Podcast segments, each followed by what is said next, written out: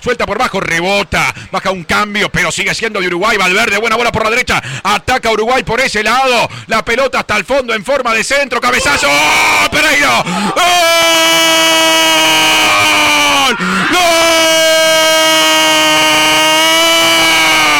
Uruguayo. Pereiro. Y fiesta sobre el final del partido. Pereiro en jugada peleada. Pede peleado. Pede Pereiro. Pero qué partido. Doblando el codo. En los 92 minutos. Aparece Pereiro. Que el empuje inicial de la jugada fue importante. Igual que Gómez y que otros. Y que tuvo el aire para pisar el área. Y culminar con cabezazo bajo. Primero falsa alarma. Aquello de vecino. Ahora alarma que rechina en la oreja ecuatoriana. Porque esto vale. Y es gol de Uruguay. Lo hizo Pereiro. 47 de 51. Uruguay 1. Ecuador 0. Por decir fútbol.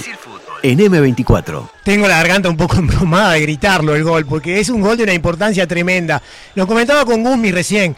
Nández es impresionante. Vos fijate lo que corre, cómo levanta el centro, corrió todo el partido, luchó, peleó, a veces es criticado y con razón porque es un poco atropellado, pero sigue imponiendo cosas, sigue siendo importante. Cuando pasás la raya y ves lo negativo y lo positivo, para mí la cuenta da y te sirve, y sobre todo en esa posición. Un gran desborde, entra Pereiro, que es un gran cabeceador por el medio, de pique al suelo, como dicen los libros. El arquero no pudo hacer nada y Uruguay, que la estaba pasando mal, que estaba teniendo muchas dificultades.